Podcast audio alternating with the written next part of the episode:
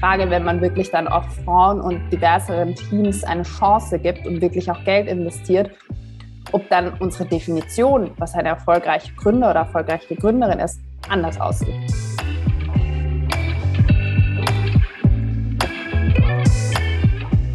Ihr hört Karina Klaffel. Sie ist Head of Startup Accelerator bei den Female Founders. Ihr Ziel ist es, Frauen zu fördern und zu vernetzen. In Österreich werden nur 15% der Startups von Frauen gegründet. Das wollen die Female Founders unbedingt ändern. Wie sie das machen, erklärt mir Karina im Interview. Mein Name ist Caroline Schmid. Legen wir los. Start Me Up. Das Gründerinnenmagazin aus Wien auf Radio Radieschen mit freundlicher Unterstützung der Wirtschaftskammer Wien. Hallo Karina, schön, dass du da bist und dir Zeit genommen hast für uns. Hallo Caroline, freut mich da zu sein. Du bist Head of Startup Accelerator bei den Female Founders. Das hört sich sehr fancy an. Was machst du denn da genau? Also bei Female Founders, wir haben 2019 gestartet mit unserem Startup Accelerator, der zweimal im Jahr läuft, äh, wo wir immer zehn frauengeführte Startups jeweils im Batch haben, industrieagnostisch. Und ich bin für die ganze Programmentwicklung, für das Ganze, wen wir in, die, in das Programm aufnehmen, verantwortlich und eben auch für die ganze Programm Durchführung, aber eben dann auch für die Alumni-Betreuung. Also wir haben mittlerweile 59 Alumni. Unser nächster Batch startet nächste Woche, Batch 7 mit 10 neuen Startups und ich freue mich schon sehr drauf. Wie kann ich mir das genau vorstellen? Also 10 Startups bewerben sich und dann passiert was? Also bewerben tun sich um einiges mehr. Also mhm. für den jetzigen Batch sind es 260 Startups, die sich beworben haben aus ganz mhm. Europa. Und dann gibt es einen zweistufigen Selektionsprozess. Zum einen haben wir eine Jury, die aus unterschiedlichen VC-Investorinnen besteht aus ganz Europa. Und dann gibt es nochmal mit den Top 40 einen Videocall und dann entscheiden wir, wer sind die Top 10, die wir aufnehmen. Wenn sie aufgenommen sind, haben wir dann ein dreimonatiges Programm, wo sie drei Hauptstandpunkte im Programm haben. Das eine sind die ganzen Expert-Sessions also das Thema von dem Accelerator-Programm ist Fundraising und Investment Readiness. Der Grund vielleicht doch dazu, warum das genau auf Fundraising und Investment Readiness ist, weil wir sehen, dass Frauen einen erschwerten Zugang zu Wagniskapital, zu Risikokapital haben, im Speziellen zu Venture Capital Geld. Wenn wir uns auf europäischer Ebene anschauen, gehen nur 1,1 Prozent des Venture Capital Gelds in rein frauengeführte Startups und ungefähr 8 Prozent in Mixed Teams. Okay. Deswegen konzentrieren wir uns darauf. Und da holen wir uns Expertinnen rein. Das sind oft äh, VC-Investorinnen und die zu unterschiedlichen Themen Sessions halten, wie überhaupt mal diesen ganzen Fundraising-Prozess abzubilden. Dann der Due Diligence-Prozess. Wie schaut der aus? Was kann ich da erwarten? Auch in Termsheets. Das ist normalerweise für eine Erstgründerin ganz ungewöhnlich, was da auch alles drinnen steht. Was ist überhaupt ein Termsheet? Wie verhandle ich diesen Termsheet? Also zu diesen Themen haben wir Sessions. Das ist so ein ja, Standpunkt in dem Programm. Das zweite das Mentoring. Also wir fragen jedes Startup am Anfang, was ist deine größte Herausforderung? Woran möchtest du arbeiten während dem Programm? Und dann suchen wir nach einem Mentor oder Mentorin, das gut passen könnte. Und ein Mentor oder Mentorin ist entweder selbst ein Gründer oder Gründerin, ist ein Operator, also jemand, der Erfahrung in einem bestimmten Bereich hat, wie zum Beispiel jetzt Marketing, mhm. oder ein Investor oder Investorin.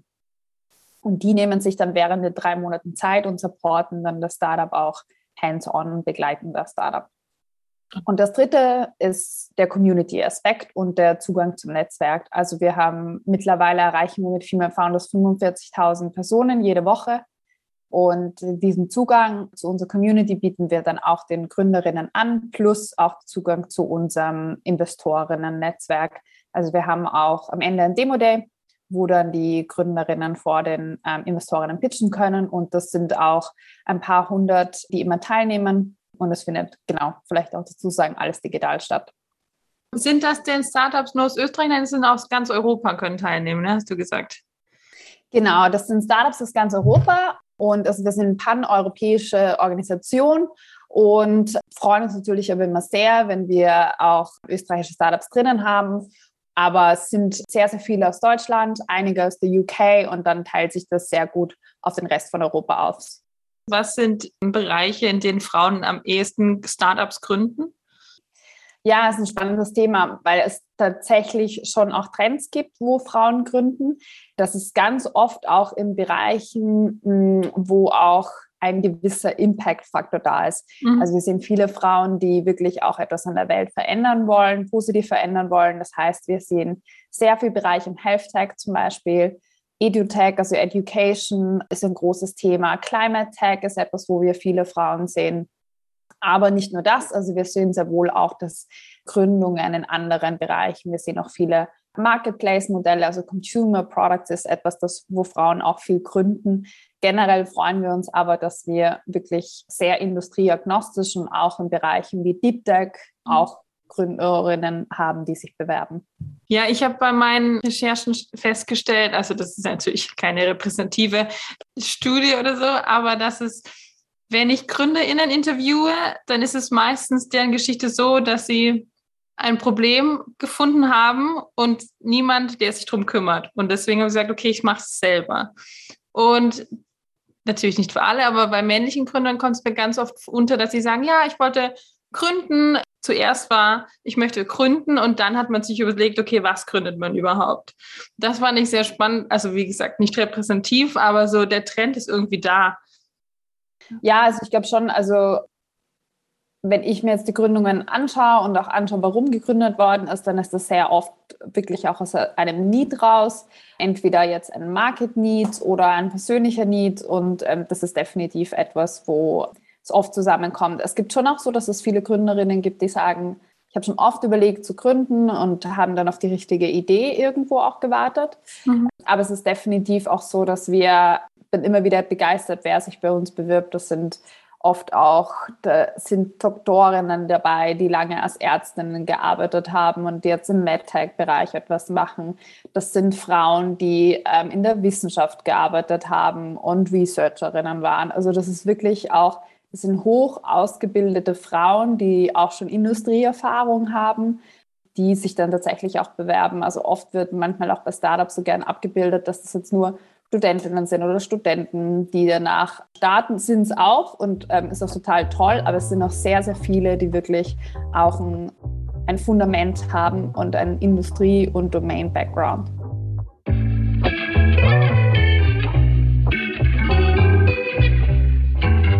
bei den Female Founders, das ist ein Teil, den ihr macht, dieses Grow F, habt ihr es, glaube ich, genannt, ne? diese, diese Accelerator für, für Startups. Was macht ihr denn noch? Was, was sind denn die Female Founders? Also die Female Founders gibt es jetzt mittlerweile seit fast sechs Jahren.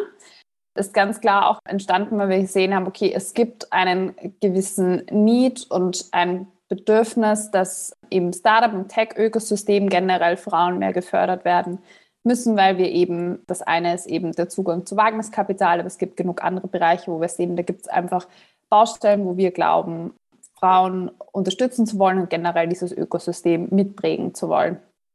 Und der zweite große Bereich neben Startups ist auch das Thema Talent. Das heißt, wir fokussieren uns auch sehr stark auf das Thema Leadership-Entwicklung in Startups, Scale-Ups, in aber auch Corporate Innovation-Einheiten und VCs und haben dort auch ein Leadership-Programm. LeadF geht auch drei Monate und da haben wir 25 bis 30 Frauen jeweils im Batch, die wir aufnehmen wo wir ganz klar an dem Thema Personal Development und Leadership Development arbeiten und auch immer schauen, was wir im Puls der Zeit sind. Also das sind so Themen dabei, wie wie geht man jetzt mit dem hybriden Working-Modell mhm. um solche Themen. Also das ist unser zweites Programm. Im Talent-Bereich beraten wir auch Unternehmen, wenn es darum geht, wie stelle ich, also wie finde ich überhaupt Frauen für die Positionen und wie behalte ich auch Frauen. Also das ist ganz viel im Bereich Kommunikation, wo man Frauen anspricht. Bei den Job-Ads fängt es meistens schon an, dass wir uns wirklich auch gemeinsam mit denen anschauen und die Unternehmen dabei beraten. Mhm. Und neben Talent und Startups haben wir auch noch zahlreiche Events. Wir wollen schauen, dass wir den Frauen in unserem Netzwerk viel mitgeben, sei es jetzt, wenn sie Gründerinnen sind, äh, machen wir mit vielen VCs auch, wir haben unsere Everything About Series, wo wir ganz konkret in ein Thema immer reingehen. Also das kann sein, Everything About Fundraising, KPIs zum Beispiel. Und uns ist immer ganz, ganz wichtig in allem, was wir tun, dass wir auch Content liefern, aber eben auch den Austausch fördern. Das heißt, unsere Sessions sind oft so gegliedert, dass wir auch schauen, es gibt einen Input am Anfang und dann gibt es sehr lange QA-Sessions, die sehr interaktiv sind und sehr diesen Austausch und diesen Wissensaustausch auch forcieren. Am 1. und 2. Juni haben wir unsere jährliche Konferenz Lead Today, Shape Tomorrow, wo wir insgesamt, es wird dieses Mal hybrid sein, wo wir mhm. insgesamt 2500 Personen erreichen und 350 davon in Wien und der Rest quasi digital. Und da geht es ganz stark um das Thema Female Entrepreneurship. Das ist jetzt eine große Frage, aber ja. woran liegt das, dass Frauen weniger gründen als Männer? Also ich glaube, die Rate in Österreich liegt bei 15 Prozent oder sowas. Das ist natürlich ein großes Ungleichgewicht. Was habt ihr herausgefunden oder woran liegt das, dass es da einfach viel mehr Männer Startups gründen als Frauen? Mhm. Das ist eine große Frage, die auch eine sehr komplexe Antwort im Endeffekt auch hat. Zum einen ist es so, dass tatsächlich Vorbilder fehlen. Das heißt, ganz konkret auch zu sehen, okay, und daran arbeiten, versuchen wir auch zu arbeiten, zu schauen, okay, wir müssen Vorbilder hochheben und auch schauen, okay, was sind denn, was sind andere Gründerinnen, die es geschafft haben? Was, wie geht man das ganze Thema an? Also das ist sehr wichtig. Oft ist es auch so, dass Frauen gesellschaftlich auch nochmal gewisse Aufgaben haben, Care-Aufgaben, die oft auch verhindern, dass eine Frau vielleicht gründen würde. Also gerade wenn wir uns anschauen, wann die erfolgreichsten Gründungen stattfinden, ist das oft auch so, ich würde mal sagen in den 30ern, also zwischen 30, 35. Ich glaube, irgendwann gab es mal so eine Studie, dass 35 Jährige die perfekten, also äh, die perfekte Altersgruppe ist für Startup-Gründungen. Und es ist halt genau auch die Zeit, wo oft Familiengründungen mhm. stattfinden. Und das ist nochmal für eine Frau ein anderes Thema wie für Männer. Das heißt, es muss auch ganz klare Supportsysteme geben und Systeme auch vom Markt, wie das abgefangen werden kann, wie eine Frau das gut kombinieren kann.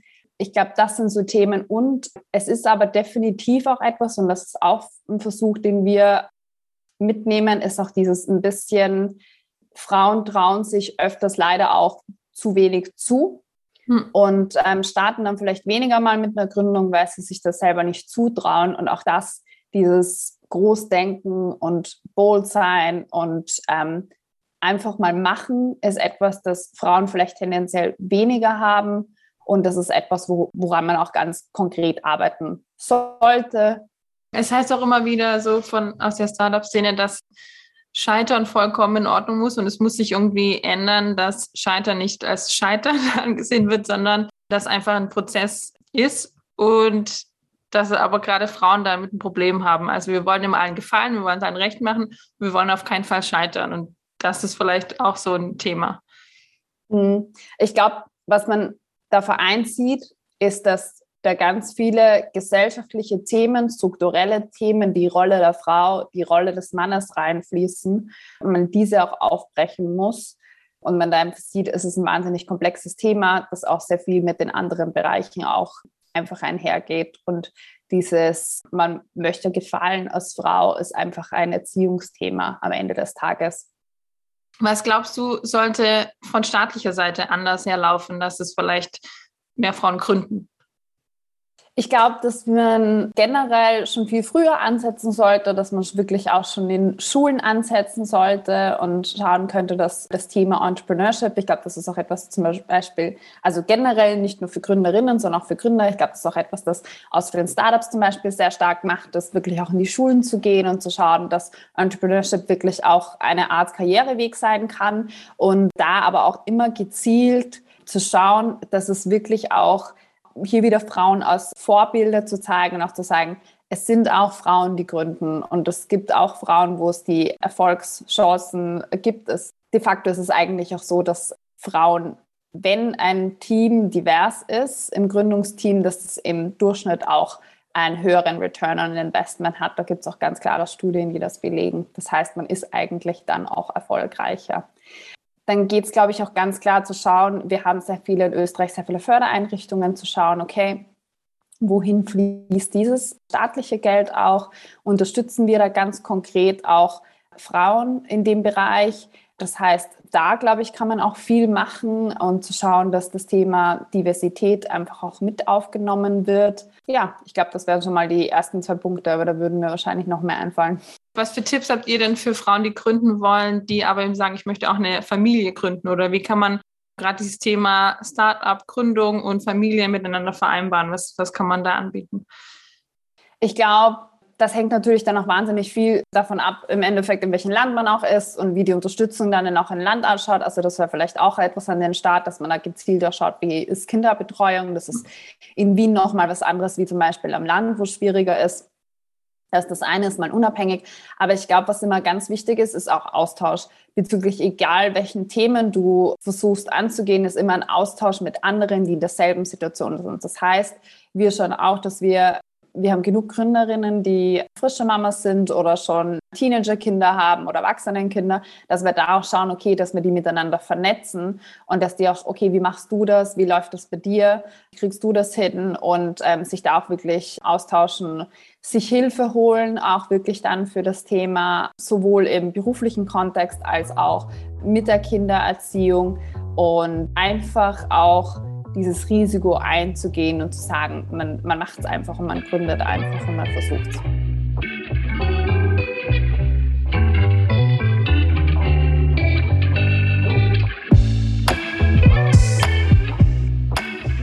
Jetzt ist die Startup-Szene, ich glaube nicht nur in Österreich, sehr männlich, aber sie ist auch sehr weiß. Und auch bei, bei Gründerinnen, die ich jetzt so in meinen Recherchen finde oder halt die mir unterkommen, sind es meistens weiße Frauen. Wie kann man denn vielleicht Women of Color erreichen oder wie kann man da mehr Inklusion und ähm, Diversität erreichen? Ja, das ist natürlich auch ein wahnsinnig wichtiges Thema. Also Diversität ist definitiv nicht nur Geschlechterdiversität. Und wenn wir uns die Zahlen anschauen zu Funding für Black Founder und dann zu Black Female Founder, dann wird es noch trauriger, als das Ganze schon ist für generell für Gründerinnen. Das heißt, da anzusetzen ist auch wahnsinnig wichtig. Und ich glaube, das ist genauso wie bei Gründerinnen zu sagen, dass man auch hier Role Models aufzeigt und zeigt, okay, welche Gründerinnen auf Color gibt es auch, dass man ganz klar in seiner Kommunikation auch ist. Und Kommunikation ist immer auch etwas, das bildlich abläuft. Das heißt nicht nur die geschriebene Kommunikation, sondern auch, wie präsentiere ich mich auf einer Webseite, wie sind Startup-Unternehmen oder wie sind auch Community-Player, wie wir das sind oder wie andere sind, wie präsentieren sich auch die auf ihrer Webseite, sieht man da auch. People of Color, sind die in irgendeiner Form repräsentiert. Das heißt, ich glaube, das ist auch ganz wichtig. Und es gibt auch mittlerweile Netzwerke für People of Color. Ich glaube, sich da immer anzuschließen und Teil davon zu sein, ist auch immer ein, ein guter Tipp dann auch für die Gründer oder Gründerinnen, die jetzt auf Color sind. Wie sieht denn die nahe und die ferne Zukunft von den Female Founders aus? Was habt ihr geplant? Was, was kann man erwarten?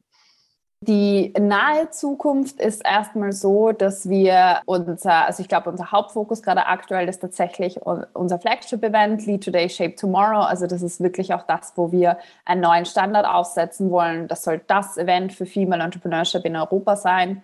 Damit wollen wir ganz klar auch Flagge zeigen und ganz klar auch das Thema Diversität und eben nicht nur das Thema Geschlechterdiversität. Wir schauen auch als Organisation, dass wir generell ähm, inklusiv sind, inklusiv auch in unserer Sprache sind, in unserer Kommunikation sind. Das heißt, das ist so in naher Zukunft. Wenn wir mehr in weitere Zukunft vielleicht auch schauen, was wir uns konkret auch anschauen, ist das ganze Thema Female Investors. Wir haben verstanden, dass um wirklich nachhaltig das Thema Startups verändern zu können, dass man sich auch das Thema die VC-Landschaft anschauen muss, Business Angel anschauen muss und dass hier auch eine Veränderung in irgendeiner Form stattfinden muss.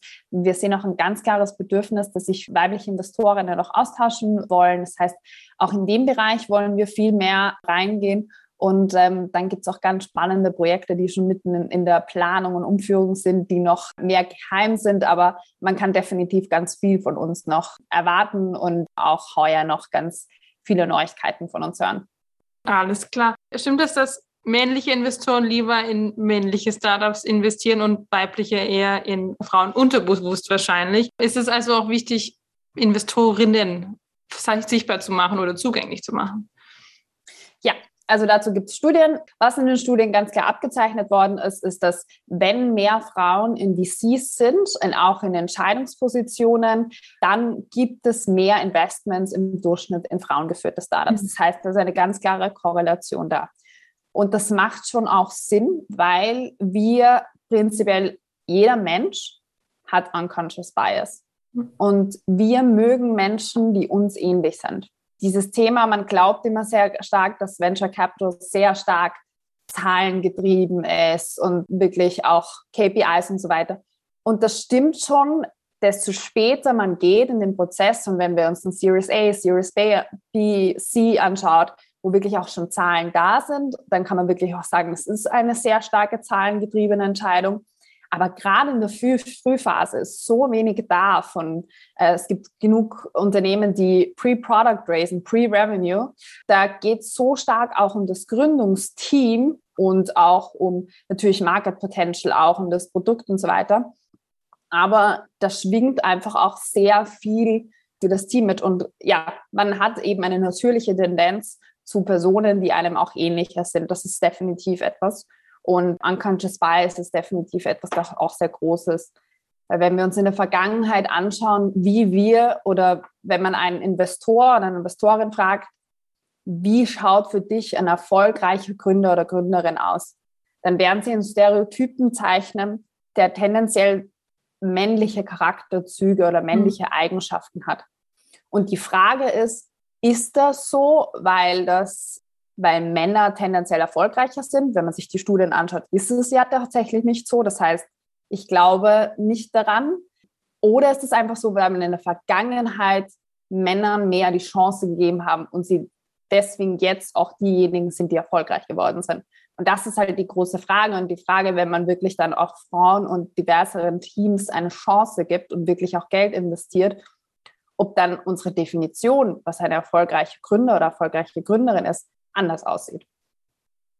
Das war ein cooles Schlusswort und worüber man unbedingt nachdenken sollte und woran ihr auch arbeitet. Ganz vielen Dank für das Interview. Ich habe sehr viel Danke gelernt dir. und noch ganz viel Erfolg bei euren ganz vielen Events und Programmen.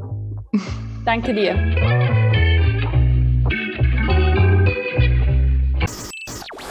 Start Me Up das Gründerinnenmagazin aus Wien auf Radio Radieschen. Jeden Montag von 10 bis 11. Alle Infos unter radio-radieschen.at.